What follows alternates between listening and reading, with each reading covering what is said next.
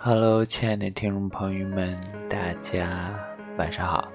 您现在收听到的是 FM 幺七零零二五兔子先生的声音日记的录播的第几期来着？我忘了，抱歉。嗯，本来还想哄大家睡觉呢，结果一开始就垮了，我的妈呀！嗯，就是可能。比较熟悉我的人呢，就知道我以往这个时候肯定就已经睡觉了。好，那今天呢，是因为一点点特殊情况，然后就没有睡那么早。嗯，那天呢，有被亲故，我可能得叫姐姐吧，然后给我发了一个呃，给我发了一些私信，然后他又问到我一些问题，我觉得很有趣啊。然后他问到我，他说。兔子平时会不会经常自省啊？然后会不会有想要找别人去诉说，或者是说我的录播会不会是我去诉说的一种方式？呃，然后那位姐姐有说到说，平常有的时候有些负面情绪啊或不好的事情的时候，想要去诉说，然后身边没有那样的人。嗯，然后我就去思考，嗯。我有没有把录播和直播当做是自己情绪发泄的一种方式？嗯，答案是或许是有的吧。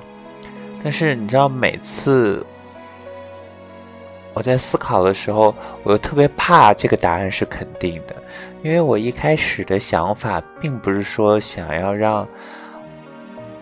想要把我的负面情绪去传播出去，去传染给大家。我一开始的目的是希望能够或多或少的去宽慰大家，宽慰大家的同时，然后宽慰自己。我觉得这是最好的一个状态。所以，我又回去听我第一期的《兔子先生声音日记》的第一次。第一期的录播，然后就很丧的那个状态，就觉得哇，我的天呐，什么情况？嗯，我觉得以后还是要在电台中去有一些比较能够宽慰大家的话题，然后还嗯，另外呢，也是希望如果大家如果没有地方去诉诉说了，可以偷偷的发私信给我，放心。我不知道你叫什么名字，我也不会在节目中去透露是哪个亲故，是他叫什么什么未荔枝名或什么，不会透露给大家。你就当做给兔子先生的私信就是个树洞，然后你也可以放心，你的负面的情绪不会传达给我，因为当我读了你的私信之后。我会把它解读出来，然后去用自己的方式，去试结合自己的经历去告诉大家一些我可能会想到的一些方法，或者是说我可能面对一件事情的时候的一些做法，然后宽慰你，宽慰大家，也宽慰自己。这样的话，我觉得就可以让每一个人都生活的相对阳光一点，因为大家都很难，我懂。然后。我都希望大家都能够每天晚上听到我的录播，啊，或者是说隔一天的晚上听到我的录播之后，都能够开心，都能够卸掉身上的压力，哪怕会觉得哇，兔子今天晚上是直播，没有什么录播，没有什么内容嘛，就只是一个人在干扰。但是你听到我的笑声或听到我的声音，能觉得舒服。就够了，对吧？然后虽然录播的质量也不高，对吧？然后还偶尔的出现小差错，然后还经常的会有一些神奇的话题、神奇的声音录进来，然后还说话磕磕绊绊的，或者是说完全的语无伦次的一个状态。我觉得这都不重要，只要大家能够听到。你想听的那个点就好了，就够了，只要你开心就好，嗯。然后另外呢，我今天想要跟大家聊一聊，因为刚过了五五五二零五二一，对吧？我为什么不在那两天发节目呢？第一，是因为，嗯，那两天我不想要打扰大家啊，就是泼冷水。另外的话，也觉得我需要去观察一下五二零和五二一这两天我的朋友圈中的一些消息，去观察一些社交媒体中的一些信息，关于这个五二零和五二一，我会觉得真的现在就像是，嗯。大家都被这个媒体所控制，被商家所消费。本来五二零、五二一这个节日是不存在，然后开始有了这样的一个节日，然后开始有了必须发红包的这样一个可能的这样一个规定，开始有了怎样怎样的一个状态，开始成了情人节或什么什么什么。我我我会觉得挺有意思的，人们发明了很多技术，然后发明了很多媒体，发明了很多媒介，结果最后反而被媒介所控制。为什么这么说呢？一开始五二零和五二一的时候，就是怎么说，就是一些商家呀或什么的，为了自己的活动或什么的，对吧？呃，来搞出来的这个东西了，然后。嗯，就好像我们当前的这样一个文化，或当前的这样一个社会环境就被技术所统治了。就他们这些商家啊，或媒体啊，运用他们的工具，然后嗯，不仅仅是说整合到我们的文化中，开始去为文化服务，同时呢，相反也开始向文化发出攻击了。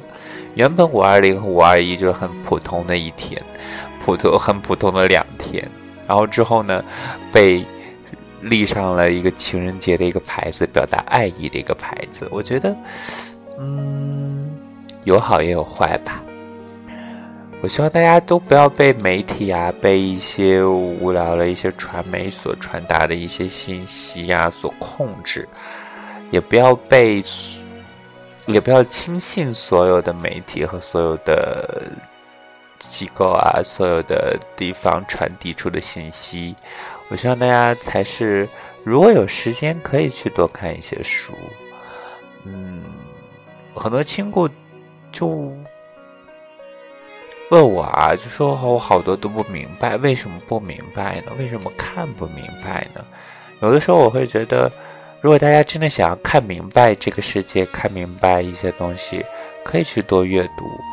这是我坚持差不多半年，每个月看，哎呀，都都不止半年。从去年十月份到现在，有半年多的时间，坚持每个月基本上看至少五本书。